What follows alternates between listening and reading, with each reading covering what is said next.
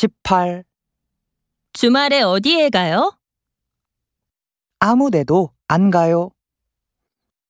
주말에는 드라마를 봐요. 어떤 드라마를 봐요?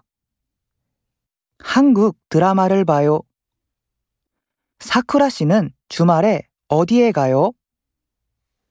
저는 한국 슈퍼마켓에 가요.